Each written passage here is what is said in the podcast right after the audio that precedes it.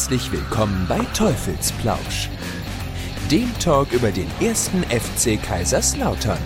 Es begrüßt euch Marc Litz. Einen wunderschönen guten Tag, herzlich willkommen hier beim Teufelsplausch. Mein Name ist, wie sollte es anders sein, Marc Litz. Und ich bin sehr froh, dass ich nicht alleine euch hier munter unterhalten darf oder muss. Ich habe mir einfach jemand eingeladen, der es kann, der das regelmäßig macht, sogar im Fernsehen. Vielleicht kann ich mir den einen oder anderen Move mal abgucken. Hier ist Holger Wienpahl. Hallo Holger. Ja, servus, hallo. Freue mich Na, sehr. wie geht's? Gut geht's, Dankeschön. Ja, im Moment äh, alle Befindlichkeiten echt, echt äh, gut. Und äh, das hat auch in der Tat mit der sportlichen Entwicklung eines äh, berühmten, ruhmreichen Fußballvereines zu tun. Dem SV Wuppertal. Stimmt's? Richtig. Ja, sehr gut. Ähm, es ist so, dass die Saison für mehrere Vereine meines Herzens gut läuft. Und dazu gehört auch seit langem zum ersten Mal der wichtig Wuppertaler SV. So rum. Ah, okay. Na gut, es gab ja schon mal, oh, äh, der, gab ja schon mal noch eine noch äh, Namenswechsel, ne? Äh, Wuppertaler SV Borussia, glaube ich. Sehr gut, sehr gut. Ja, ja das, war, das, war eine, das war eine Zusammenführung von zwei Traditionsvereinen in Wuppertal. Der eine war nie so wahnsinnig erfolgreich, der andere war mal erfolgreich. Aber das heißt, äh, der Schlachtruf heißt seit jeher Rot-Blau WSV. Und dazu passt nur Wuppertaler SV zu WSV. Und nicht SVW, da kriegt man Schmerzen. Ich sage nichts mehr. Nein, ich, ich, nehme jetzt keinen Vorwurf an der Stelle. Ja, und der andere ist tatsächlich wirklich, also der, der, mir macht das großen Spaß, was ich gerade ähm, auf dem Betzenberg sehe. Mhm. Ähm, du bist schon länger mit Kaiserslautern verbunden, ne? Ich habe mal gehört, gehört, du musst mich jetzt korrigieren, wenn es nicht stimmt. Ähm, du hast mal äh, in Kaiserslautern gewohnt? Stimmt, ganz schön lange sogar. Ja, ja. Ab 2005, ein Jahr vor der Fußball-Weltmeisterschaft, ähm, bin ich nach Kaiserslautern gekommen und habe dort auch gewohnt. Jetzt, ich will jetzt nichts Falsches sagen, weil ich in letzter Zeit ein paar Mal umgezogen bin und auch wieder in der Pfalz gelandet bin. Ich glaube, durchgängig bis 2017 in der Pfalz gewohnt, dann in Kaiserslautern gewohnt. Und dann ging es mal kurz in zwei andere Städte und wieder zurück in die Pfalz. Gut, dann jetzt zur wichtigsten Frage, was dieses Thema betrifft. Warum? Warum zieht man nach Kaiserslautern? ich, ich mag diese Stadt so gerne. In dem Fall war es aber so, es ist wie so oft, ähm, es liegt an meiner Frau. Die ist aus Kaiserslautern, Native Speakerin und äh, geboren in Kaiserslautern, Pfälzerin aus dem Herzen. Und ich habe sie äh, in Mainz kennengelernt, aber äh, sie ist echte Pfälzerin und überzeugte Lauterin immer gewesen. Und äh, dann haben wir zusammen in Kaiserslautern eine ganze Weile gelebt. Ähm, ist sie auch mit dem Fußball verbunden? Das Witzige ist, dass sie selber schon äh, gerne auch mal im FCK Hoodie rumgelaufen ist früher, aber dass äh, eigentlich die ganze Familie, die ist extrem FCK, also mit allem, was dazu gehört, FCK-Fan. Äh, das fängt mit dem, mit den Eltern an, über ähm, die Söhne meiner Frau aus erster Ehe, die sie hat. Ähm, die, äh, der eine ist gerade in den USA, vier Wochen äh, in Urlaub unterwegs und das Einzige, was er wirklich macht, um sich einmal zu melden, ist, wenn er samstags um den Zugang zum, zum Stream bittet und dann das Fußballspiel live gucken zu können. In den USA um 8 Uhr morgens irgendwo in Florida wird ja. der FCK im Trikot geguckt. Man muss Prioritäten setzen. Absolut. Ich glaube, da, da hat jeder für Verständnis. Gerade die Amerikaner, die sind da sehr aufgeschlossen. okay. Sehr schön. Ach Mensch, ist ja, ist ja eigentlich ein ganz guter Start, das freut mich, ne? Nachdem äh, unsere Einwahl hier so ein bisschen holprig war, äh, woran Holger aber keine, keinerlei Schuld hat, ja? Also das lag tatsächlich an der Firewall. Ja, ja. Ich fürchte, ja, ich, ich, es ist jetzt meine Ausrede. Ich kann nicht ausschließen, dass ich irgendwie doch zwei, zwei linke Finger habe und wenn es um das Bedienen von, von Laptops und PCs geht, dann äh, irgendwie äh, alle zehn Finger irgendwie falsch gepolt sind. Aber es hat dann funktioniert. Keine halbe Stunde später. Ja, also wie gesagt, nachdem die Festplatte formatiert war und wir Windows 10 nochmal neu installiert hatten, funktionierte das ja, alles. Ja, ja, und ich bin sehr froh, dass das noch geklappt hat. ja, genau, also Holger hat jetzt vielleicht noch fünf Minuten Zeit. Deswegen ja, haben wir jetzt die richtigen, wichtigen Fragen noch raus. Oh Gott, was ein Start, ist fabelhaft. Ich weine vor Lachen, das ist sehr schön. Ja. Ah, Habe ich dieser Tage auch mal. Ach so, genau, ist vielleicht äh, auch mal noch Thema äh, Lachen und Fernsehen. Ist ja sehr, sehr wichtig, mhm. ne, wenn ihr on air seid. Äh, wie ist das eigentlich bei euch mittlerweile in dieser Corona-Zeit? Also beispielsweise Flutlicht ist ja normalerweise Publikum zugegen. Mhm. Ähm, ist jetzt eher still im Studio, oder?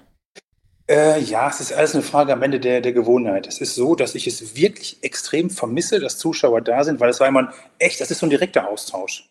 Mhm. Und man kriegt auch gleich mit, ob das, was man sagt, vernünftig ist oder Blödsinn ist, weil man kriegt die unmittelbaren Reaktionen. Und das ist logischerweise, das ist jetzt seit, seit ähm, fast zwei Jahren, fast mehr als zwei Jahren tatsächlich ohne Publikum. Und da fehlt einfach was. Es fehlt auch, glaube ich, beim, beim Zuschauen ein bisschen was. Schon mal irgendwie ähm, bei einer Aussage unmittelbares Feedback von den Rängen bekommen? Oder? Außer dass vielleicht mal jemand äh, gemurmelt hat oder so. Na, das ist dann schon, ist dann schon, manchmal ist es so, die sitzen ja, die Zuschauer bei uns, wie jetzt hier, übrigens die Westkurve hinter mir. Ja, so vor der Kante. Ich habe lange, lange gebraucht, um dieses Stoppbild dann wirklich zu treffen. also, die Westkurve nach dem 2 zu 2 Ausgleich. Von ähm, wegen, von wegen, er hat Einwahlprobleme gehabt. Weißt du? ich war beschäftigt, genau. Ich war beschäftigt. Ja. Musste passen. Nee, ähm, dann ist das schon so, dass du manchmal kriegst du, kriegst du mit, wenn die Leute wirklich dicht hinter dir sind äh, und im Rücken von dir, von dir sitzen und zuhören, dass dann so ein Kommentar kommt wie, oh nee, ist das eine blöde Frage. So, und das, und das, äh, es verunsichert dich wirklich, aber es macht stutzig. Und dann hast du natürlich manchmal auch Leute, die einfach, äh, aber es ist die Ausnahme, auch ein bisschen verhaltensauffällig hinter dir. Ähm, winken, mhm. Grimassen ziehen. Es gibt auch einen, einen, den ich sehr, sehr gerne mag, dessen Namen ich jetzt aber nicht sage, der gerne mal, wenn das Thema Mainz 05 angeschnitten wird, einfach so mal spontan in die Kamera einen dicken Finger hält. So. oh und sich dann aber feiert mit einem Screenshot, später, einen Tag später auf Facebook. Ach, Leute. Das gibt alle. Das, das gehört auch zum Fußball dazu. Andersrum passiert es wahrscheinlich auch genauso. Na, das will ich doch hoffen. Denn, ähm, jetzt wären wir eigentlich schon beim Thema Derby. Siehst du, das, das ja. sind Brücken, die zu schnell errichtet werden, Herr Moderator. Das ist viel Jawohl. zu schnell. Achso, Entschuldigung, dann. Mach doch mal langsam. Wir können über Wuppertal reden. Schön. in der Regionalliga West. Ja, ähm, also äh, ich habe tatsächlich den Wuppertaler SV äh, mal eine Zeit lang verfolgt, aber auch nur, weil ein Kollege dort ah. Fußball gespielt hat. Echt? Ähm, ja. Das? Ich sage aber nicht wer. Ah, okay. weil äh, er war mal geliebt und mal gehasst, also gehasst. Äh, zu, schwieriges Wort. Aber er hatte seine Höhen und Tiefen. Ja, ja. Ah, okay. Ähm, wer, wer auch aus Lautern stammt und dort gespielt hat, das war einer meiner Helden der Jugend, war Arno Wolf, wenn sich oh. erinnert. Der war einer meiner Lieblingsspieler beim WSV und war früher in Kaiserslautern. Und meine ganz große Hoffnung war wirklich in dieser Saison, weil es in Wuppertal ganz gut lief und beim FCK man äh, nie weiß, wo es genau hinführt, dass wir im nächsten Jahr gegeneinander spielen in der dritten Liga. Jetzt glaube ich, dass uns in der nächsten Saison wieder zwei Ligen trennen werden. Aber es sah mal so aus, es könnte es vielleicht passieren, dass der Wuppertaler SV am Betzenberg im Fritz-Walter-Stadion gegen den FCK spielt. Und das wäre für mich ein Grund aufzuhören, weil schöner geht nicht. Was? Wie ein Grund aufzuhören? Da hättest ja. alles, alles, alles. Ich, in der, in der Sportberichterstattung kann man nicht mehr erreichen, aus meiner Sicht. so, so, so, so. Ja, hallo, Chef. Ja. Gekündigt. Wuppertal gegen Kaiserslautern. Ich habe den Zenit erreicht. Ich trete zurück. Ja, das wär, wär, ist tatsächlich für einen, für einen, der die ganzen Wege verfolgt und die Vereine verfolgt, wäre das vor 10, 15 Jahren undenkbar gespielt, gewesen, mhm. dass sie mal gegeneinander spielen. Und dass das in Meisterschaftsspielen in einer Liga passieren könnte, das wäre äh, ein besonderer Anlass gewesen. Durchaus, aber ich wünsche mir doch noch den Herrn Wienpal ein bisschen länger noch im, im Fernsehen bewundern zu können. Also, es, es, wird ja auch nicht passieren, fürchte ich. Also, ein Glück. Da haben wir ja. jetzt an der Stelle nochmal richtig Glück gehabt. Ja. So die, ganz, die Chefetage beim SWR in dem Moment so, pff, Gott sei Dank. Keiner, der nachrückt. Aber nachrückt, siehst du, schon wieder eine Brücke. Ja. Du kommst ja ursprünglich, ähm, also du bist gelernter Journalist, habe ich ähm, mhm. gelesen zumindest, und äh, kamst zum Moderatorenjob eigentlich nur, also nur als Nachrücker, ne? Ja, ja, das ist tatsächlich oft der, der Weg und der Gang. Und ich, das war auch ehrlich gesagt nie, das, das klingt immer so ein bisschen so, wie, wie als wenn man damit kokettieren würde, aber ich, es war nie mein Ziel, vor die Kamera zu gehen. Mein Traum war immer, Journalist zu werden, Sportjournalist zu werden, aber es war nie mein Traum, vor die Kamera zu gehen. Das war ein Zufall. Und das war, mhm. dass irgendwann mal ein äh, Kollege bei SWR Sport besser bekannt als Flutlicht, irgendwann mal ähm, dann gegangen ist und jemand gesucht wurde. Und damals gab es das noch nicht so mit Castings und mit Vorstellen und mit großen Runden. Da hieß es einfach, äh, als ich auf dem Flur war, hast du Lust, am Sonntag, könntest du dir vorstellen, in zwei, drei Wochen mal äh, Flutlicht zu moderieren. Und da ich immer erstmal gerne Ja sage, und dann was ausprobiere, um danach festzustellen, habe ich da Lust drauf oder ist das nichts für mich, habe ich ja gesagt und seitdem bin ich äh, Moderator dieser Sendung. Das war 1998. Hm. Da hältst es ja also im TV-Geschäft relativ lange aus, oder? Ja, das ist, das ist tatsächlich, glaube ich, ganz im Ernst so ein Vorteil von äh, des öffentlich-rechtlichen Systems. Ich bin da groß geworden, ich habe da gelernt, ich habe da volontiert, ich bin so durch die Stationen durchgegangen in der Ausbildung. Ähm, da ist Treue doch noch ein ganz, ganz zentraler Punkt, glaube ich. Und das ist äh, in, diesem, in diesem Medium nicht überall der Fall. Das geht auch ganz schnell mal äh, ganz nach oben und dann wieder ganz schnell ganz nach unten. Und bei uns ist das alles so auf einer Ebene die ganze Zeit. Und das, ich bin so ein Typ, der mag das sehr, sehr gerne. Also ich muss mhm. nicht gefeiert werden, aber ich muss auch nicht gefeuert werden. Also, okay, der war gut. Geht's ganz gut damit. Ja, also wenn Holger wird nicht gekündigt, er kündigt selber, wenn Portale SV. Hast du was gesagt? ja. Aber ich würde dieses Spiel so gerne mal sehen, am liebsten in der Bundesliga. Boah. Also, zu, äh, nee, ich sag nichts. Das kann ja. nur nach hinten losgehen an der Stelle. Ja. Äh, wo war ich denn jetzt? Achso, Flutlicht, das wäre vielleicht noch eine persönliche Frage. Also für mich äh, äh, interessante Frage. Wieso von Flutlicht auf SWR Sport? Der, die Namensänderung, das ja. war, glaube ich, ähm, ich will jetzt aber auch nichts Falsches sagen. Ich hoffe jetzt, dass ich auch den, den Sinn an der Stelle äh, richtig verstehe. Das ist, glaube ich, vor allem eine Marketinggeschichte gewesen. Das heißt, wenn wir, wenn wir innerhalb des Programms werben für unsere Sendungen, dann war es immer ein bisschen mühsam, eine Werbung zu schalten mit dem Titel und den, den Grafiken nur für Flutlicht und eine für ähm, die SWR-Sportsendung in Baden-Württemberg. Und dann hat man sich entschieden, wir nehmen einen Oberbegriff für alles, für den gesamten Sport und mittlerweile, was heißt mittlerweile, wir sind online, wir sind trimedial, wir sind ja. im Radio vertreten, hat alles eine Dachmarke und die ist SWR Sport. Und dann heißt die Sendung jetzt SWR Sport in Rheinland-Pfalz. Aber ich glaube, 99 Prozent sagen immer noch äh, Flutlicht intern. Ich gehöre dazu. Ja. Also nicht intern, aber extern. Ja, ja, ich meine auch mit intern, alle, die das so kennen und gucken. Und ich muss mich jedes Mal echt zusammenreißen, wenn die Sendung beginnt, dass ich sage, herzlich willkommen zu SWR Sport. Und dass er nicht äh, heißt, äh, ja, Flutlicht kommt rein. Das könntest du aber ruhig mal bringen, finde ich. Ja, doch, ja, einmal, einmal, genau. ähm, dein erster Auftritt, äh, Auftritt, mhm. ja. dein erster Auftritt im äh, Fernsehen als Moderator muss ja auch nicht so von Erfolg gekrönt sein, ne?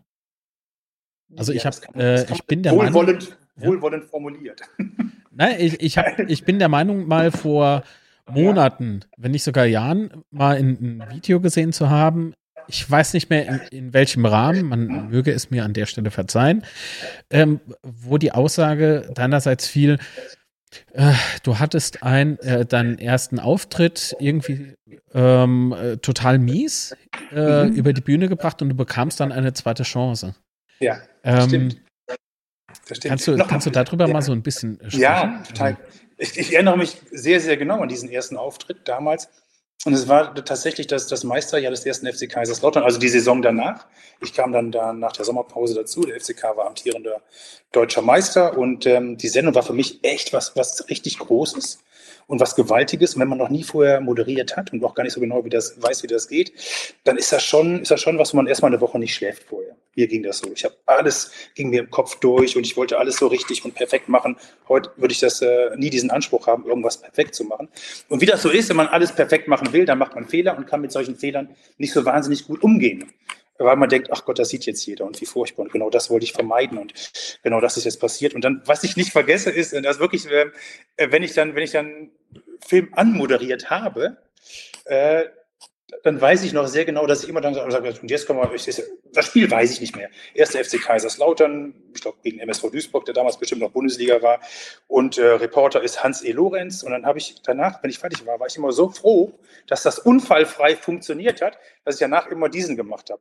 Reporter ist Hans E. Lorenz. Weil ich so richtig erleichtert war, dass es ging. Was ich nicht wusste, ist, dass die Kamera immer noch zwei Sekunden im Studio bleibt, bevor sie dann den Film einspielt. Was ja. ja damals noch alles händisch gemacht werden. Und so hast du auf dieser ersten Sendung von mir immer, glaube siebenmal, so, so ein richtiges Zusammensacken vor Erleichterung, dass es einigermaßen unfallfrei funktioniert hat. Oh, ich finde es aber durchaus sympathisch. ja, das geht, das geht. Sie könnte auch ein Tick sein. ja, so, ja gut, daran habe ich jetzt nicht gedacht. und, äh. Mein, mein, erster Studiogast, das war deswegen, das war durch mein, mein Gewinn dann, der wurde, und das war total nett, den hat man extra dahingesetzt, weil man wusste, der kann super reden und der ist ein toller Gesprächspartner. Da hat man gar nicht geguckt, wer macht Sinn in dieser Woche als Gast, sondern wen, wen kann man dem Wienpal zumuten. Und das war Lars Schmidt, der ähm, damals Kapitän des Zweitligisten Mainz 05 war und der wirklich ein ganz, ganz feiner und netter Mensch war und der hat mich gerettet. Sagen wir es mal so. Okay. Durch alle Antworten und Fragen und war total aufgeschlossen, egal was ich gefragt habe. Er hat immer nett geantwortet und immer freundlich geguckt. Und dann hat er mir tatsächlich diese zweite Chance gegeben. So. Und dann ging es weiter. Dann ging es weiter. Äh, wer war denn dein zweiter Gast? Weiß ich nicht mehr. Weiß ich nicht mehr. Ich erinnere mich an einen ganz äh, besonderen Gast, wo jeder FC Kaiserslautern-Fan die Hände überm Kopf zusammengeschlagen hat. Kann nicht sein. Als dann einen, äh, als dann plötzlich er selbst äh, vor laufender Kamera ein Transfer verkündet hat, dass er zu den, ah, nach Bayern München wechselt. Dann weiß ich Ach, ja. So war das, so war das. Ach ja je. Das ist auch unglücklich gelaufen. Hm, da, mit, mit Bayern oder mit Sforza? Ja, ja, ja, also mit beidem. ich sag mal so, das Gespräch werde ich auch nie vergessen. Also, das, ich, das ist wirklich, ich sag mal, ich rede von damals. Äh, der Kontakt zu Jagos Sforza habe ich jetzt auch seit 10, 15 Jahren, glaube ich, nicht mehr. Aber ganz netter Kerl, wirklich. Ganz angenehmer und, und äh, ich fand auch immer kluger Kopf. Aber das ist das Gespräch, habe ich deswegen nie vergessen. Einerseits, weil er das angekündigt hat und weil das äh, mit Ansage angekündigt war. Wir wussten es schon vorher, dass er es sagen würde, was sonst nie, nie vorkommt. Und weil das mit Ansage war, ähm, dass äh, er zu Bayern München wechselt und das bei uns verkündet, war eigentlich das Gespräch ziemlich eins zu eins vorgegeben. Und das ist für, ich weiß nicht, wie es dir geht, aber für einen Moderator eigentlich eine ein bisschen undankbare Geschichte, dass man so überhaupt nicht kreativ sein darf, sondern die mhm. Fragen weiterleitet, die so im Prinzip verabredet sind. Und das war aber in dem Fall bewusst so, weil er, ich weiß nicht warum, das ist nicht so oft vorgekommen, Flutlicht als Forum nutzen wollte, um das nach außen zu tragen, dass er zu Bayern wechselt. Deswegen ja. habe ich das Gespräch nicht vergessen, weil ich habe eine Liste mit Fragen bekommen. Die musste ich mir nur auf den Zettel kleben und der Reihe nach abfragen. So, nee, ich, ich, ich mag eigentlich das, was wir hier jetzt machen.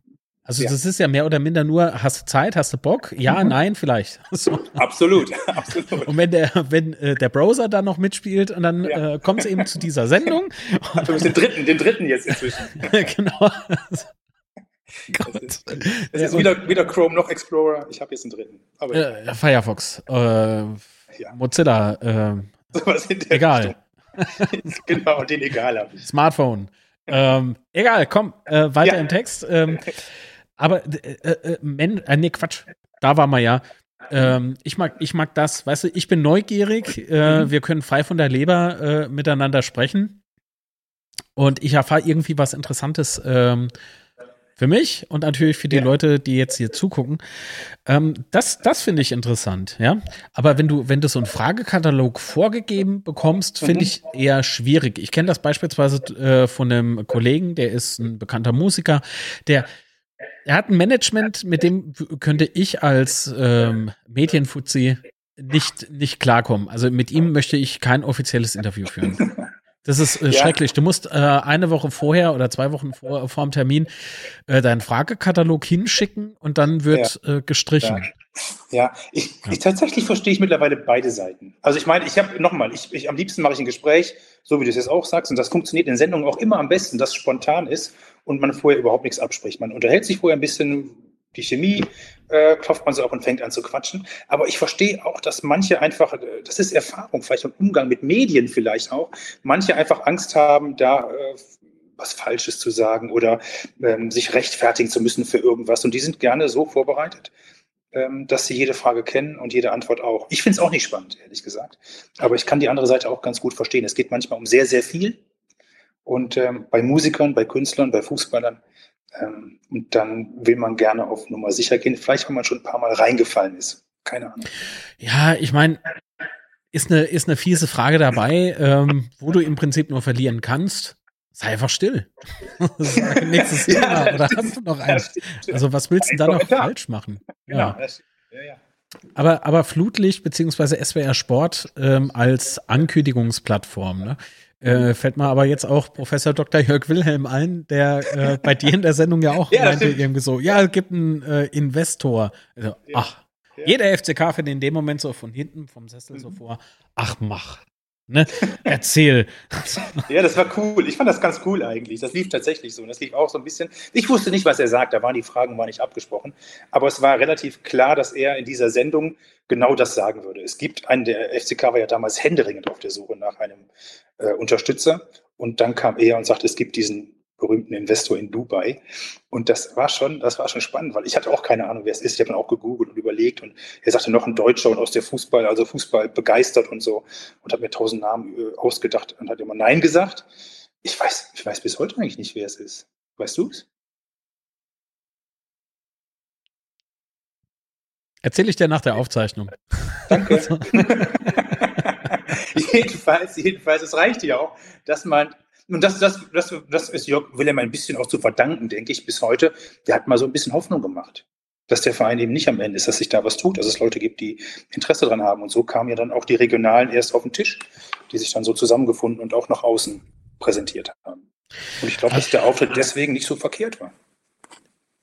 Ich halte den Auftritt äh, keineswegs für falsch. Äh, was ich, und das habe ich dem Professor Dr. Jörg Wilhelm damals auch gesagt, weil wenn ich, wenn ich irgendwie was zu kritisieren habe, dann mache ich das auch, konstruktiv natürlich. Ich habe auch gesagt, warum ich das nicht gut finde. Ähm, die Gedichteschreiberei auf äh, oder über die Plattform Twitter. Das fand ich damals ein bisschen, ach ja, lass das doch. Ne? Ich habe sie auch, ich habe sie auch gelesen. Ja. Ähm, auf der anderen Seite hat er mir mal ähm, erklärt, weshalb er das gemacht hat.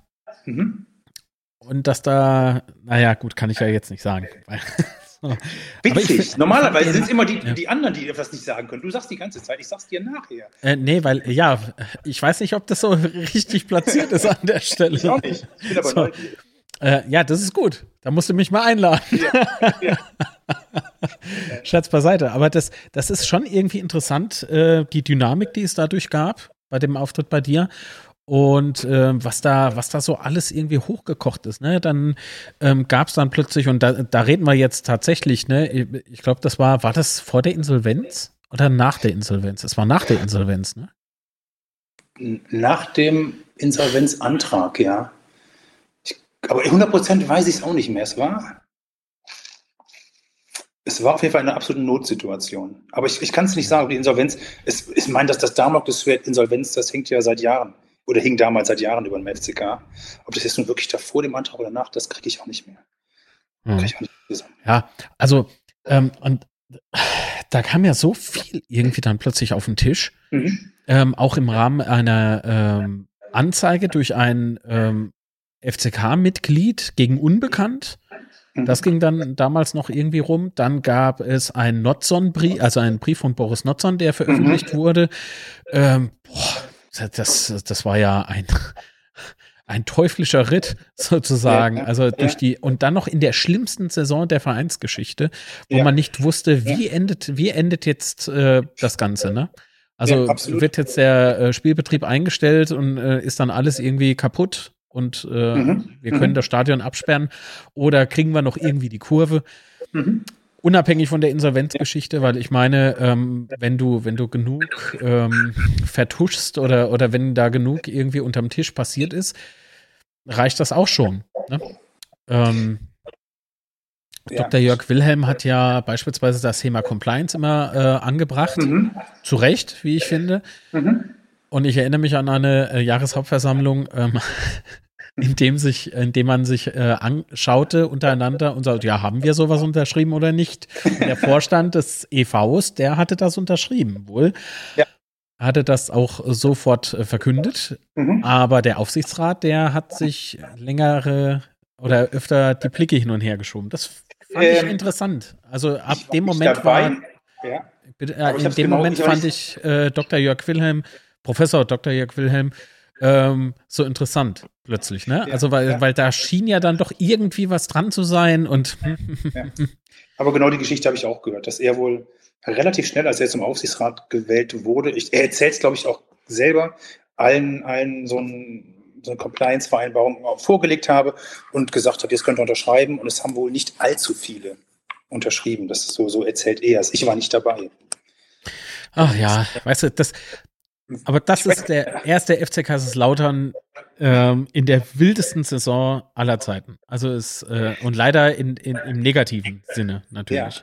Und, und deswegen, jetzt scheint es ja so langsam ähm, voranzugehen, Strukturen, ähm, die man versucht zu verbessern, was auch bitter nötig ist, wenn man wieder zurück in den äh, tatsächlichen Profifußball möchte, also Liga 2, Liga 1. Mhm. Ähm, und Liga 2 scheint ja jetzt ähm, ganz interessant zu sein, ne? so als Ziel, machbares Ziel. Ja, ja ich denke ja nur von Spiel zu Spiel.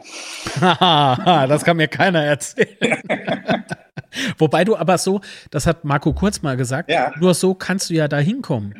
Also du musst ja tatsächlich, ja. Und, und Roger Lutz war ja hier auch schon im Teufelsblausch, ja. ähm, der war ja äh, Co-Trainer in der Zeit von Marco Kurz auf dem Betzenberg und der sagte auch, wir haben in der Tat nur von Spiel zu Spiel gedacht, es, es klang schon wie eine Phrase, aber wir haben das gelebt, weil du kommst sonst echt irgendwie in die Bredouille. Ja. Das, das, ist kein Ort in Frankreich, meine Damen und Herren. Ja. ähm, nein, aber es ist tatsächlich so, dass ich, dass ich bin ein Freund dessen, den Moment zu genießen. So. Und die letzten, ich glaube wirklich seit, seit dem letzten Bundesliga-Aufstieg ging es schleichend sportlich immer einen kleinen Schritt zurück. Bis jetzt in die, wie du sagtest, Katastrophensaison, wo es fast von der dritten in die vierte äh, Liga gegangen wäre. Und es gab wenige, wenige Momente, die man wirklich genießen konnte. Und jetzt, äh, im Moment sind es, glaube ich, elf Spiele ohne Niederlage. Ähm, ich finde, das kann man einfach mal für sich per se genießen. Das es so zurzeit so stabil und so gut und auch so überzeugend, wie ich finde, läuft. Und wenn das so ist und äh, die Saison ist auch schon über die Hälfte vorbei, dann darf man auch ein bisschen träumen, dass das jetzt die Spieler und der Trainer und die Mannschaft nach außen vielleicht so nicht sagen. Ist total nachvollziehbar, dass sie auch so denken vielleicht von Spiel zu Spiel. Aber ich finde so ein bisschen träumen, wenn nicht jetzt, wann dann? Ja, ich finde, ich finde, das ist legitim, weil wenn du mal so die vergangenen drei, vier Jahre siehst, ja. äh, man ist ja als FCK-Fan wahrlich geprügelt. Also du fühlst dich zumindest so und nie was ja, passiert. Ja. Und dann, dann kommt dies raus, da wechselt schon wieder der Vorstand, dann Aufsichtsrat und überall nur Chaos und ähm, alles ganz wild, aber du kommst selber nicht von dem Verein los, weil es ist einfach Teil des Lebens. Ja. Ähm, und es gibt ja äh, natürlich Fans, ähm, die sich dann nicht mehr blicken lassen. Das kann ich auch verstehen, ist vielleicht dann auch so ein, so ein bisschen Selbstschutz, nennt man das. Ne? Ähm, aber dann gibt es ja auch ganz aktive Fans, wie beispielsweise ähm, Sebastian mit dem äh, Unzerstörbar-Podcast, äh, mhm. mit äh, Matze de Bela, der ja bei euch mhm. auch gelegentlich mal zu Gast ja. ist. Ähm, das heißt, da, da ist ja durchaus irgendwas da und irgendwas passiert ja, mit den Menschen. Und ähm, die sind sehr, sehr interessiert nach wie vor, sind da sehr bestrebt drin, auch ähm, dem ersten FC Kaiserslautern unter die Arme zu greifen. Mhm. Ähm, das ja. ist schon ganz eine ganz besondere Geschichte, finde ich, FC Kaiserslautern und seine Mitglieder plus Fans. Mhm. Da, das sind so viele Geschichten, ähm, ja. die man ausgraben kann. Das ist schon sehr fantastisch. Das ganz Großartige, finde ich, ist, dass diese Menschen auch, sobald es wieder läuft, das ist überhaupt kein, ist echt kein Vorwurf, weil ich verstehe jeden, der auch sagt, wenn es so über Jahre nicht gut läuft, ich wende mich ab. Die sind aber auch ganz schnell wieder da. Und das ist das Großartige an, an solchen Traditionsvereinen. Und ich glaube, innerhalb wirklich der Traditionsvereine, ich bin ja ein Zugereister aus Wuppertal, deswegen nochmal die Liebe auch übrigens zu Wuppertal SV. Sein Verein sucht man sich ja nicht wirklich aus. Ich bin da reingeboren worden. Ähm, aber ich bin so ein Zugereister in die Pfalz. Und ähm, ich glaube, dass dieser erste FC Kaiserslautern noch, noch ein traditionsreicherer Verein ist als alle anderen, die es da so gibt. Und diese Geschichte, die ist schon ähm, hundertmal erzählt, aber sie ist auch so unglaublich und so toll und die Fans sind so unfassbar toll in der Geschichte, dass ich äh, das auch total verstehen kann, sich da mal abzuwenden, wenn es jahrelang schlecht läuft. Aber die sind alle wieder da, glaube ich, wenn es jetzt ein bisschen dauerhaft und stabil gut läuft. Und es ist total in Ordnung. Ja, ich, mit Abwenden meine ich, sie gehen nicht mehr hoch ins Stadion. Ja, ja. gut, okay, Corona aktuell, ne, ganz wildes Thema. Aber so diese, wie soll ich denn sagen, dir ist der erste FCK nicht egal, wenn du die Zeitung aufschlägst und sagst, ah, wie haben sie dann gespielt? Das gibt's doch nicht. Ne? Also, also jeder, der sich dann immer noch aufregt, der ist ja nach wie vor irgendwie ja. dem Verein verfallen. Das ist ja nicht, ich reg mich beispielsweise nicht über dem MSV Duisburg auf wobei der mir leid tut, aktuell. Ja. Ne? Weil, weil sie können ja Fußball spielen, aber es, es will einfach nicht gelingen. Ähm, dann ist Grillitsch noch zurückgetreten. Naja, ist egal. Aber so dieses, ähm, weißt du, so dieses, solange sich die Menschen noch darüber aufregen, dann äh, kannst du dir sicher sein, sie sind noch da, natürlich. sie wollen nur nicht mehr äh, den Berg da hoch.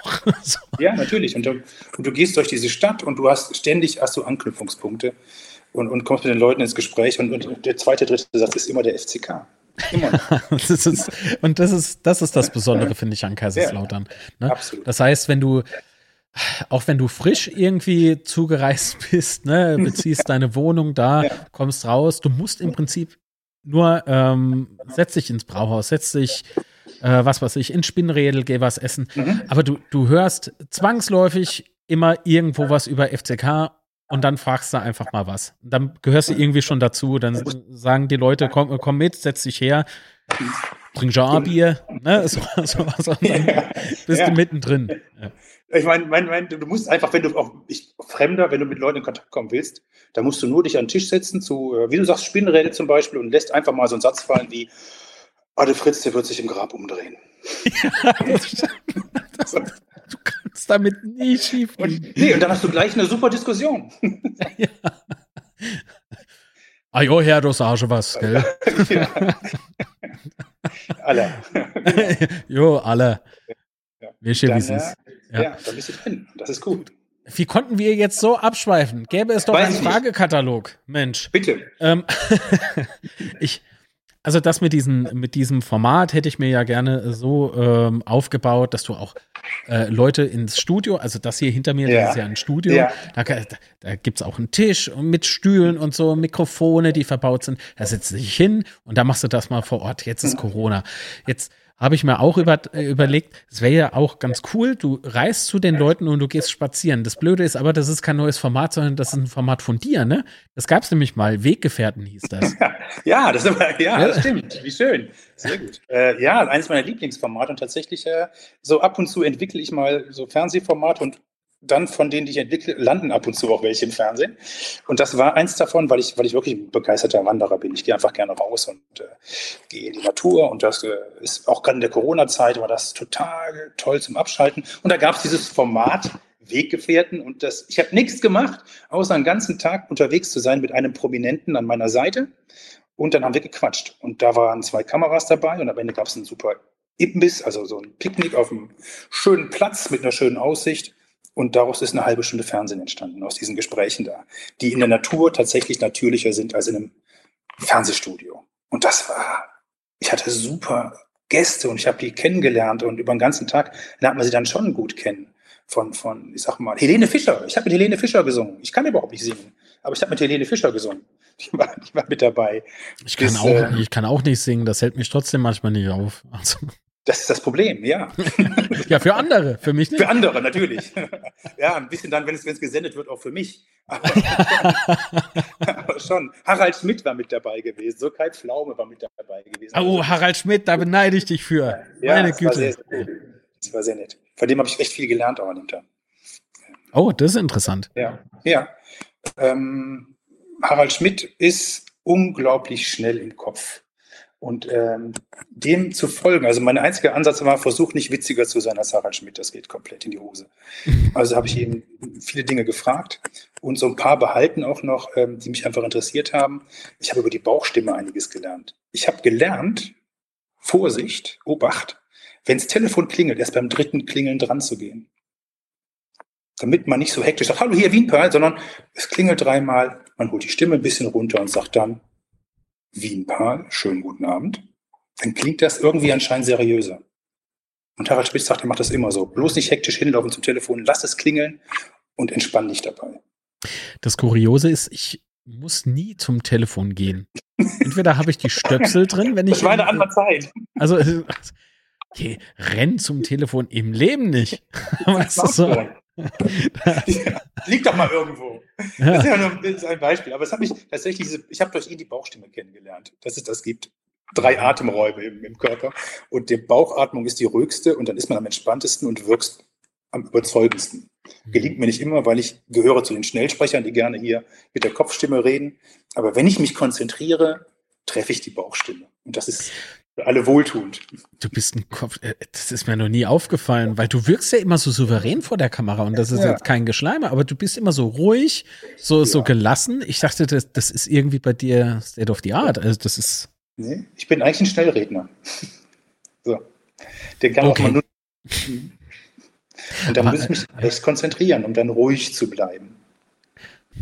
Harald Schmidt, ich habe mit seinem Sidekick, äh, der damaligen Sidekick Manuel Andrak, war ich tatsächlich mhm. schon äh, wandern ähm, auch, ja. und habe mit dem gefilmt auch äh, für ein, für ein äh, sehr äh, ambitioniertes Filmprojekt, das bislang immer noch keinen Abschluss gefunden hat aufgrund der Pandemie. Und ähm, der hat mir auch sehr viel, sehr viel über die äh, Zeit, über diese erfolgreiche Zeit der Harald Schmidt Show äh, mhm. noch äh, erzählt.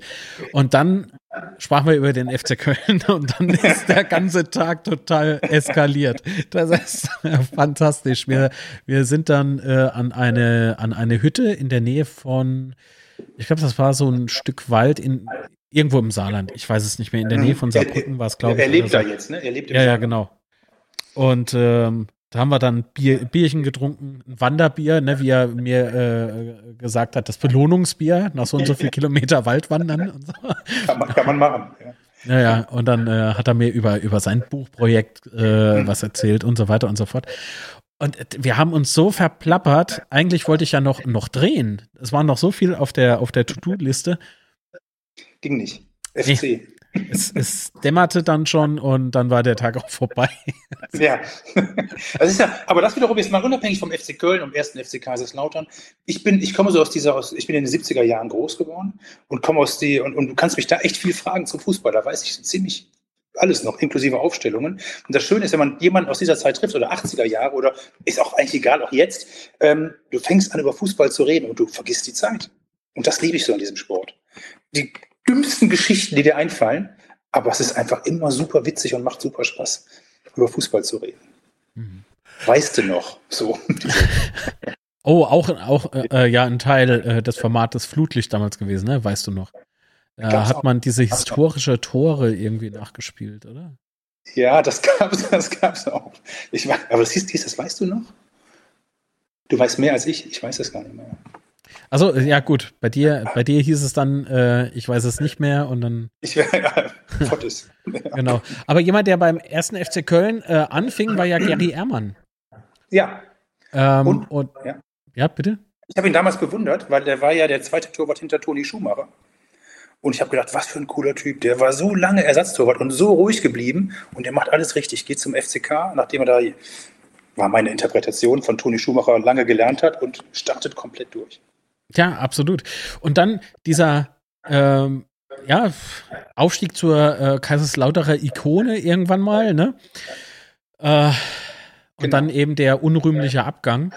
Und hast du gewusst, dass der ja jetzt dann doch wieder im Verein ist? Ja, die haben sich, die haben sich wieder ausgesprochen und ausgesöhnt, ne? Ach, ausgesprochen, der übernimmt ein Amt im äh, NLZ? Echt? Ja. Äh, hat das was mit Torwarttraining zu tun? Lass mich mal überlegen. Nee, glaube ich nicht. Ich glaube, der trainiert dort Halma oder so. Der weit, weit hergeholt. ja, ja. Aber eine Geschichte fällt mir ein zu Gary Ehrmann. Die hat er bestimmt vergessen, aber ich habe die nie vergessen, weil sie war ein bisschen schmerzhaft. Also wir haben früher immer hinter der Tribüne, haben wir immer vor den Spielen, wenn Training war, Abschlusstraining war, haben wir immer die als Reporter immer die Mannschaft abgefangen zu Interviews. So, dem Vorbericht für den Treffpunkt Betze zum Beispiel. Und Gary Ehrmann ist mir mal mit seinem Auto über meinen Schuh gefahren mit dem Vorderreifen. Ah, und dann habe ich gesagt, hey, hast du sie eigentlich noch alle? Da steigt er aus und sagt, nee, das habe ich mit Absicht gemacht. Der Schuh muss genau so aussehen, der braucht ein paar Spuren. Oh so. Gott, Gary. und, da, ich, und da, war ich, da war ich auch sprachlos, was mir relativ selten passiert, aber da war ich sprachlos. Zu Recht. zu, Recht. Das, war, das, waren diese, diese ähm, also so klobige Schuhe, wie man sie mal, wie sie mal modern waren. So. Es hat nicht so wahnsinnig, es war fast aus wie ein Sicherheitsschuh. Es hat also nicht so wahnsinnig gelernt, aber es ging so. Oh, Gary, warum? weißt ja, das, das war, ist halt. Aber eigentlich war es ganz lustig, es war gar nicht, es war nicht böse, sollte jetzt nicht so böse klingen. Das war eigentlich ganz er, ist ja, er ist ja auch kein böser Mensch, das muss man Nein, mal ganz klar sagen. Er ist äh, ein sehr direkter Typ, so habe ich ihn kennengelernt. Was ich in der Pfalz kennen und schätzen gelernt habe, diese Art. Ja, ja.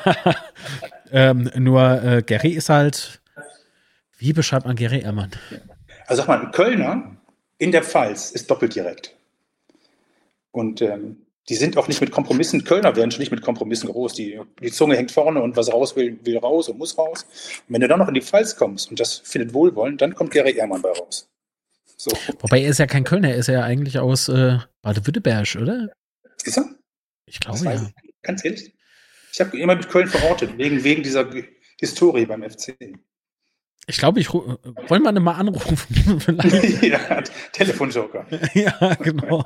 Können wir mal nachfragen. Gary, ich frag mal Gary. ja, Gary. Das ist immer eine schöne Rubrik eigentlich. Frag mal, ja. frag mal Gary. Der eigentlich immer, weil übrigens glaube ich, ich bin mich, ich muss gerade überlegen. Ich glaube, der war nie bei uns zu Gast in Flutlicht. Ich glaube nee, nicht. Nee, nee. Weil er wollte nicht. Richtig. Der hat, Was, äh, viele sagen vielleicht zu Recht, aber ich würde sagen, schade, weil alle anderen waren. Ja, er ist ein, sehr interessanter Typ. Ne? Ich glaube, ich möchte ihn ja selbst auch sehr gerne mal vor der Kamera erleben. Nur, ähm, Ah, Weschbu, die Presse. Mm. ist ein kleiner Muffel, aber wenn er, wenn er dann einmal äh, so erstmal während dem Gespräch die Kamera dann vergisst und ist dann so richtig mhm. drin, kann ich mir den wirklich sehr, sehr lebhaft vorstellen und äh, sehr authentisch. Und er Absolut. muss sich da gar keine, gar keine äh, nee. schlimmen Sachen ausmalen. Ich glaube, an dem, an dem Typen ist auch viel, viel dran. Ähm, ja. Äh, oder viel mehr dran, als man denkt. So. Ja, absolut. Glaube ich auch. Und der kann sehr viel erzählen. Also wirklich. Naja, ohne, meinte, ohne beleidigend zu sein. Nein, äh, da musst du aufpassen, um welche Personalien es so geht. Natürlich. Im Laufe eines Gesprächs. Aber ich glaube, Gary Ehrmann ist so eines der, äh, der äh, Ikonen des Essen FC Kaiserslautern. Also ich beispielsweise habe gesagt, ähm, als dieser Vorfall damals äh, stattfand, ich kann mir ähm, den FCK nicht ohne Gary Ehrmann vorstellen und umgekehrt genauso wenig mhm. irgendwie. Also das mhm. sind so zwei ähm, Parts, die gehören einfach zusammen. Egal wie. Und ich habe damals auch schon gesagt, also irgendwann, irgend, äh, ich glaube nicht, dass das so bleibt. Ich glaube nicht, dass Gary Ehrmann jetzt zum braven Rentner mutiert. Ähm, dazu ist er nicht der Typ. Und dann weiß ich ja von ihm selber, verfolgt er ja natürlich äh, jedes Spiel, also alle Spiele, regt sich dann auch immer noch so auf. Das ist, das ist vielleicht so typisch falsch, ja. Das ist typisch Kaiserslautern. Man sagt, ich gehe Niminuf und dann steht man ja trotzdem wieder irgendwie da oben und, und ja. ja, das stimmt. Das ist im Übrigen auch noch so ein, so ein Buzzword. Das könnt ihr, wenn ihr in Kaiserslautern Anschluss finden wollt, einfach sagen, ich gehe Minuf, der Fritz hier wird sich im Grad umdrehen, wenn er das so zusammenhängt. Ja, dann hast du, hast du echt ein Riesengespräch. Absolut.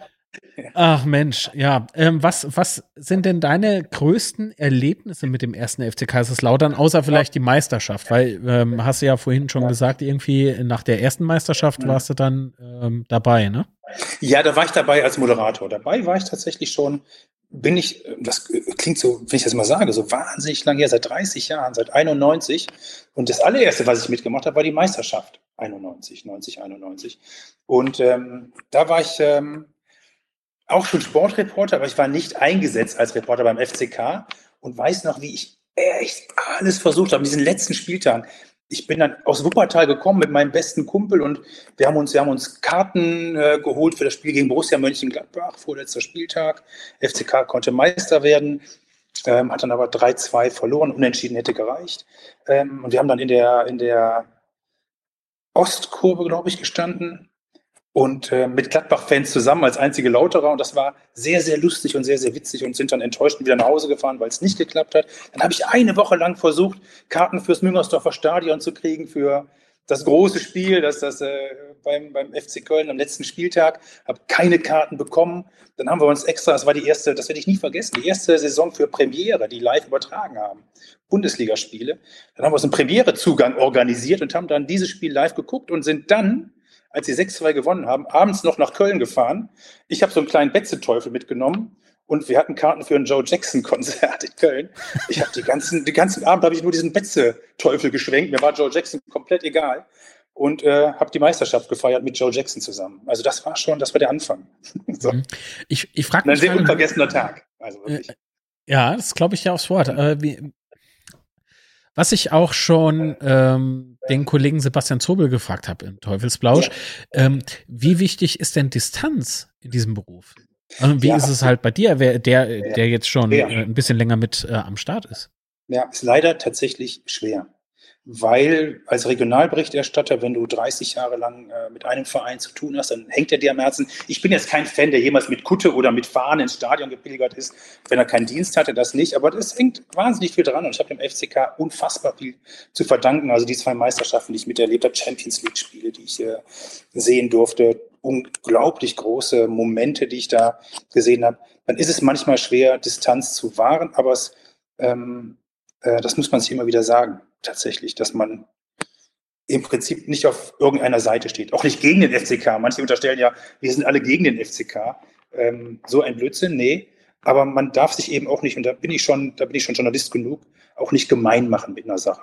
Und deswegen ist mein, mein Rezept ist einfach die Neugier. Ich bewahre mir meine Neugier mein Leben lang. Ich lebe von meiner Neugier und ähm, darf Fragen stellen, und der andere äh, muss dann darauf reagieren. Und das ist dann seine Sache, wie er darauf reagiert. Aber natürlich ist es so, dass ich mich äh, freue, wenn es erfolgreich ist und das Fragen stellen viel leichter ist und viel angenehmer ist, als wenn man immer wieder in irgendwelchen Wunden bohren muss. Und das, da gab es auch einige in den letzten Jahrzehnten. Ja, das stimmt. Naja, ich finde ähm, halt so diese, aber das ist durchaus eine schwierige Geschichte, wobei ähm, ich glaube, dass äh, jeder Moderator oder Moderatorin im Flutlicht beziehungsweise SWR Sport es nicht ganz einfach hat, die Redaktion nicht ganz einfach hat, denn ähm, gibt es halt mal ein bisschen mehr über Manns 05 äh, zu sprechen und dann heißt äh, aus der Lautra-Szene, äh, die bringen nur die Mensa. Ja. Und umgekehrt dann, äh, die Tai und nur die Lautra. Äh, du, du kannst, glaube ich, in, in, so einer, in so einer Sendung keinem so richtig gerecht werden, oder? Nee, zumindest nicht mit einer einzelnen Sendung. Und tatsächlich ist es genauso, wie du sagst. Die einen sagen äh, FCK-Sender, die anderen sagen, hey, der Mainzer-Sender.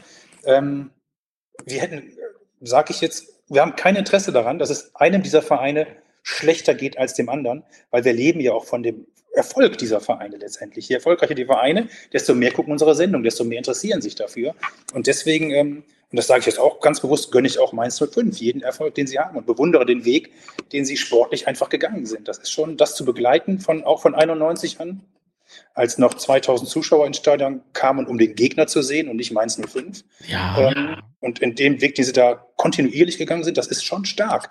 Aber natürlich ist es, ähm, ist der FCK, ähm, ist der Verein in Rheinland-Pfalz. Da muss man gar nicht drüber reden. Also diese Geschichte des Vereins ist der FCK. Und wir brauchen sie beide für unsere Sendung, weil ein Club reicht uns nicht ähm, zum Bestehen. ah ja, außerdem hat ja jeder seine Daseinsberechtigung. So soll es ja nicht sein, ne? Ja, und ähm, wenn das Derby nicht wäre, das Duell nicht wäre, und ich hoffe, das wird es irgendwann wieder geben, wäre auch schade. Ja, hoffe ich auch, weil ganz ehrlich, ähm, auch äh, die Zweitliga-Zeit, äh, da, da hat ja, zuletzt haben ja dann doch durchaus die Derbys gefehlt, ne? Mainz 05 ja. in der Bundesliga. Ja. Und als du dann in der dritten Liga, das war so schmerzvoll. Ich weiß noch, in der Abstiegs, äh, Abstiegssaison stand ich gegen Dynamo Dresden oben auf dem Betzenberg auf der Tribüne äh, mit Sonnenbrille auf, das Spiel souverän verloren. Ähm, äh, und die Tränen liefen äh, mein Gesicht runter und ich habe nur gesagt, das gibt's nicht. Dieses Stadion, diese Kulisse, da wo du herkommst, ja, ich habe ja meinen mein Werdegang dem FCK im Prinzip zu verdanken.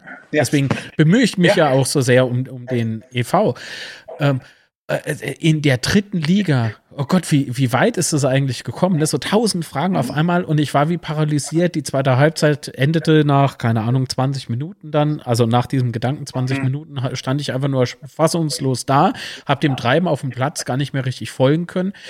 Und ähm, ja, wurde dann irgendwann mal von dem Ordner angesprochen, es wird jetzt Zeit, langsam den Blog zu verlassen. so, ah, ah, ah, ja, natürlich, natürlich. Und, und leider kam es dann genau so. Dann aber in der dritten Liga angekommen und plötzlich, hallo, SV Waldhof Mannheim. Ja. und dann wusstest du wieder, äh, was dir eigentlich so gefehlt hat. Ne? Und jetzt ist, stehen. Ja, das liegt ein bisschen näher. So. Ähm, es ist tatsächlich, ähm, aber muss ich jetzt auch sagen, das Derby oder das Duell, Rheinland-Pfalz-Duell, Mainz gegen Kaiserslautern, ist mir persönlich als Zuschauer durchaus sympathischer als das gegen Waldhof Mannheim, weil das ist so ein Spiel, wo ich tatsächlich auch ein bisschen Muffe hätte mittlerweile.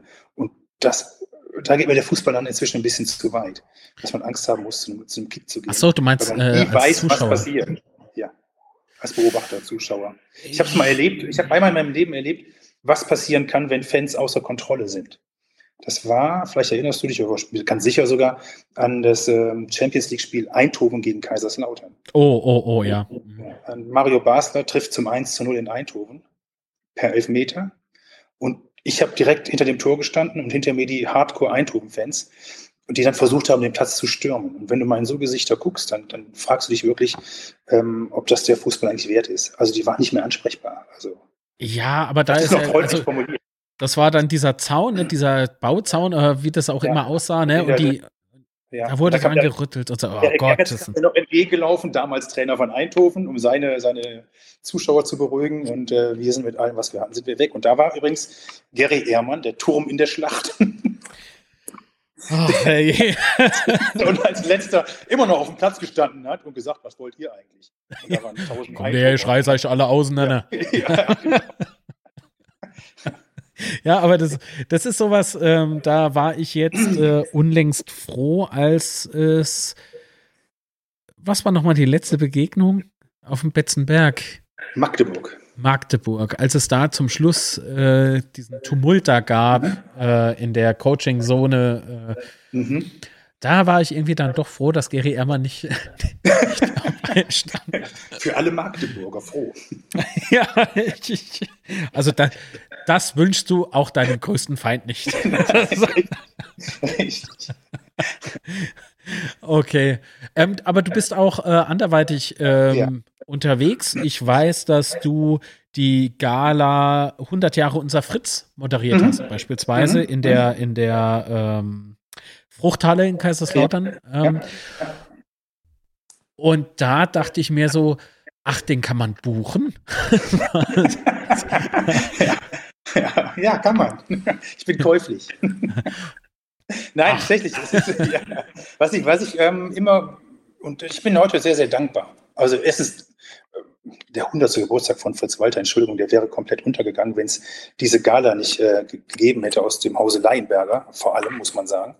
Ähm, und äh, um diesen Fritz Walter, der wirklich, ich habe heute nochmal drüber nachgedacht, wir sind ja mittlerweile mit Deutschland schon ein paar Mal Fußball-Weltmeister geworden, aber es gibt keine, keine Weltmeisterelf, die so eine Aura bis heute versprüht wie diese 54er mit den, mit den fünf Lauterern dabei, finde ich. Und es gibt keine, keine Helden, in Anführungszeichen muss man immer sagen, die ja so ähm, unanfechtbar sind wie diese, diese Jungs, die da 54 Weltmeister geworden sind. Vielleicht war Franz Beckenbauer mal so kurz davor, aber dann hat auch er und andere haben es wieder eingerissen, was sie da aufgebaut haben, zum Teil, warum auch immer, kann ich nicht beurteilen. Aber ich glaube, bis heute ist diese Aura was Besonderes. Und wenn dann der Kopf dieser Mannschaft 100 Jahre alt geworden wäre, und das geht völlig unter, das war ja im Oktober, logisch, an seinem Todestag, ähm, an seinem Geburtstag, ähm, wegen, wegen Corona, ähm, das wäre total schade gewesen. Es war natürlich auch von der Fritz-Walter-Stiftung was Großes geplant, aber es musste abgesagt werden.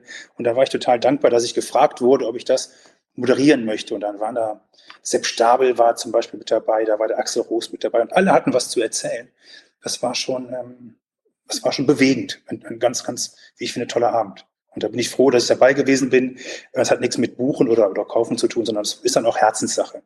Und ähm, ja, diese 100 Jahre hätten und dürfen einfach nicht so unter den Tisch fallen. Davon war ich damals fest überzeugt und ähm, ja, habe das deswegen sehr, sehr gerne gemacht. Abgesehen davon kann man mich auch buchen.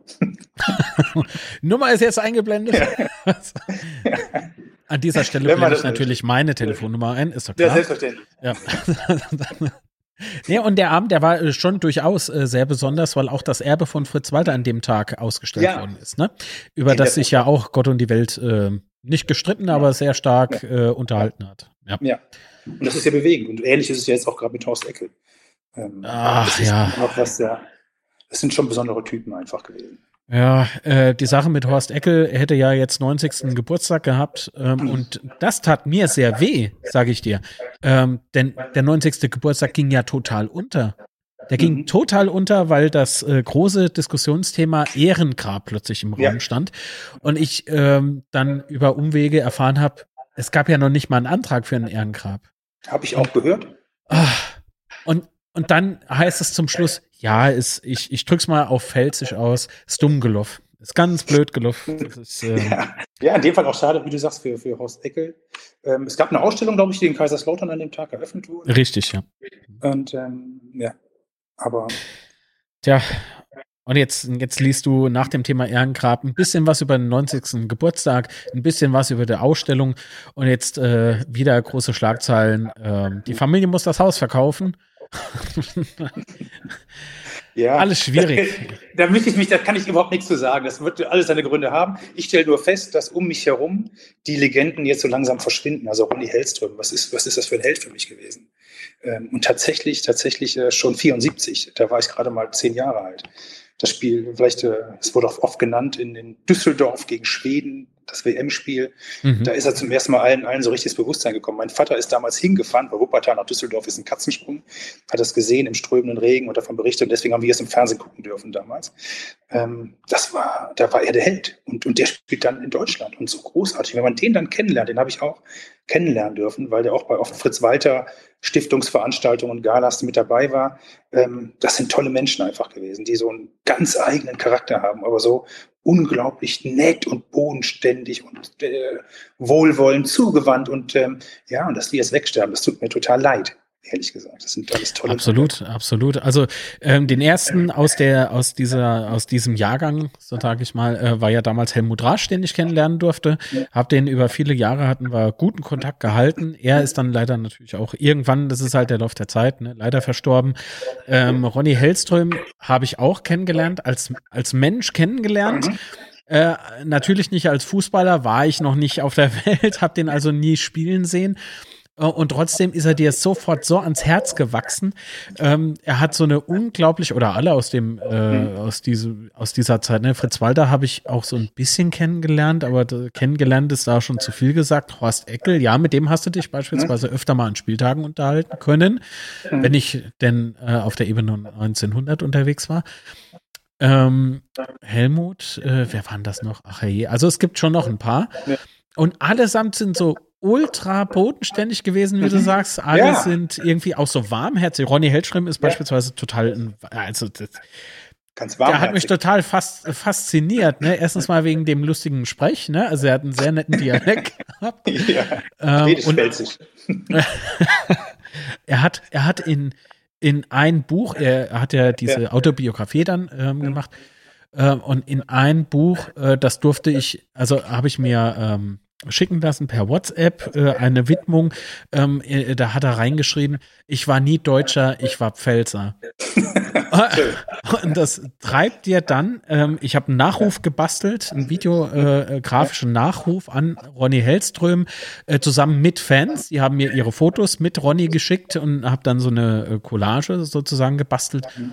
Und, und äh, als wenn du dir diese Widmung währenddessen nochmal so ins Bewusstsein rufst, dann äh, ich habe äh, im Schnitt gesessen und habe tatsächlich geweint. Ja. Es ist also nur ich weiß nicht wie, Mensch. Ähm, aber so langsam, so langsam wird's rar, ne? Äh, diese, diese ja. Bodenständigkeit, diese, diese Warmherzigkeit. Ich finde, es wird langsam echt ein bisschen hoppala. Ähm, ja, diese, die Zeit ist echten, vorbei, ne? Diese Legenden, diese wirklichen echten ja. Legenden, das wird leider langsam, langsam ein bisschen übersichtlich. Schade. Leider. Naja, aber noch. es gibt sie noch und das ich muss bin, auch hochgehalten werden. Ja. Von Hans-Peter Briegel zum Beispiel, der hoffentlich äh, noch sehr, sehr, sehr, sehr lange lebt und, Hoffe ich auch, der eins schneller gelaufen ist als der Ball. Ja. ja, ja der Anfangs, ne, der Zehnke. Aber dessen, dessen, dessen wirklich, dessen Lachen kann einen ganzen Raum erschüttern. So, so Erschüttern. Das trifft es doch ganz gut. Nee, also wirklich, es sind allesamt irgendwie Originale und äh, man kommt nicht davon los. Das will man auch gar nicht. Und ich hoffe, dass man ähm, die, diese Werte, die man immer predigt, dann selbst auch tatsächlich lebt. Denn nur so, denke ich, kann man auch wieder zur alter Form finden als Verein. Stimmt, stimmt. Und ich würde mir echt wünschen, dass die Generation jetzt, die da spielt, das auch tatsächlich wieder so ein bisschen mit aufbaut was da mal war. Und ich glaube tatsächlich, dass die, dass die Bedingungen und Voraussetzungen jetzt ganz gut sind. Weil wenn man gemeinsam durch so Tiefen gegangen sind, wie die Jungs da, die jetzt da kicken und plötzlich das erleben, wie schön das ist, äh, am Betzenberg gefeiert zu werden, dann äh, glaube ich, ist die, ist die Basis ganz gut. Es gibt ähm, die Spieler, ich darf sie, das ist ja das, das Tolle so an dem Beruf, den wir haben. Wir dürfen die auch alle ein bisschen kennenlernen und mit dir auch die Charaktere ein bisschen kennenlernen. Und das sind echt in dieser Saison, ich habe jetzt nicht mit jedem bis jetzt gesprochen in, in, dieser Saison, aber alles wahnsinnig nette, angenehme Typen, sehr unterschiedlich zum Teil, aber echt gute Typen, die da gerade oben kicken. Und äh, den, den gönne ich absolut, dass das funktioniert. Absolut. Was wünschst du denn äh, dem ersten FC Kaiserslautern? dass nach dieser großartigen langen Tradition vom ersten FC Kaiserslautern jetzt der FCK eine großartige, tolle Zukunft hat. Und das noch sehr, sehr, sehr, sehr, sehr, sehr lange. Und sehr, sehr, sehr erfolgreich. Und äh, kurzfristig wünsche ich den Aufstieg in die zweite Fußball-Bundesliga. Weil er sonst Probleme mit der Frau bekommt. Selbstverständlich.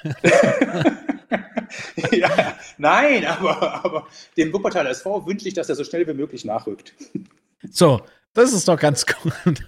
Hast du noch irgendeine Anekdote in Bezug äh, auf Kaiserslautern? In Bezug auf Kaiserslautern eine Anekdote. Ach Gott. Was mir, was ich kann dir, was ich noch sagen kann, ganz kurz, welche, mein, mein beeindruckendstes Erlebnis, was ich hatte, das war eigentlich gar nicht so sehr der, nur sekundär der erste FC Kaiserslautern. Es, ich war mal und durfte mal Reporter sein eines Fußball-WM-Qualifikationsspiels, das da hieß Albanien gegen Griechenland. Und der Trainer der albanischen Nationalmannschaft war damals Hans-Peter Briegel und der Trainer der griechischen Nationalmannschaft war damals Otto Rehagel, die nach dem unfassbaren Coup von äh, Otto Rehagel und den Griechen das erste Pflichtspiel bestritten haben, wieder nach der Europameisterschaft damals. Und ähm, das in Tirana zu erleben und wie zwei Menschen in dem Fall, die beide der Pfalz so verbunden sind und dem FCK so verbunden sind, wie Hans-Peter Priegel und Otto Rehagel, wie die innerhalb von 90 Minuten und vorne dran 20 und hinten dran 20 Minuten so aneinander vorbei gucken können, habe ich noch nie erlebt. Und ich war in der Mitte zwischen den beiden Trainerbänken.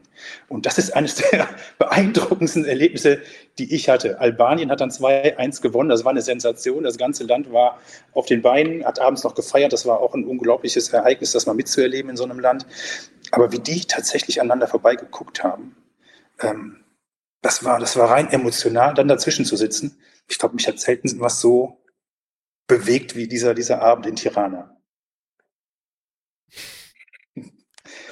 Das hast du sehr schön beschrieben. Ja. Also ich hatte Kopfkino, in der Tat. Ja, es ist, es ist so. Die, äh, es gibt Bilder ja auch davon. Also die hatten ja, das, die Geschichte ist ja bekannt, dass der, dass der Hans-Peter Briegel der Sportdirektor war bei Otto Reagel und das nicht so wahnsinnig gut funktioniert hat.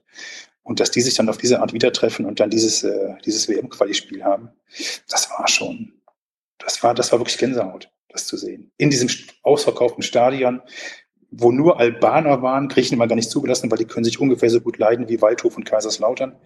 Und ähm, das war schon, das war schon, das hat mich tatsächlich bis heute nachhaltig beeindruckt. Und dann diese Explosion bei Hans-Peter Pregel, als die gewonnen haben. Es gab kein Halten. so, das war. Ist auch was Gutes am Fußball, beziehungsweise generell an äh, Mannschaftssport, ne? Wettbewerb, äh, Wettbewerbssport. Ja. Äh, nirgendwo geht es so emotional zu wie, wie da. Das stimmt.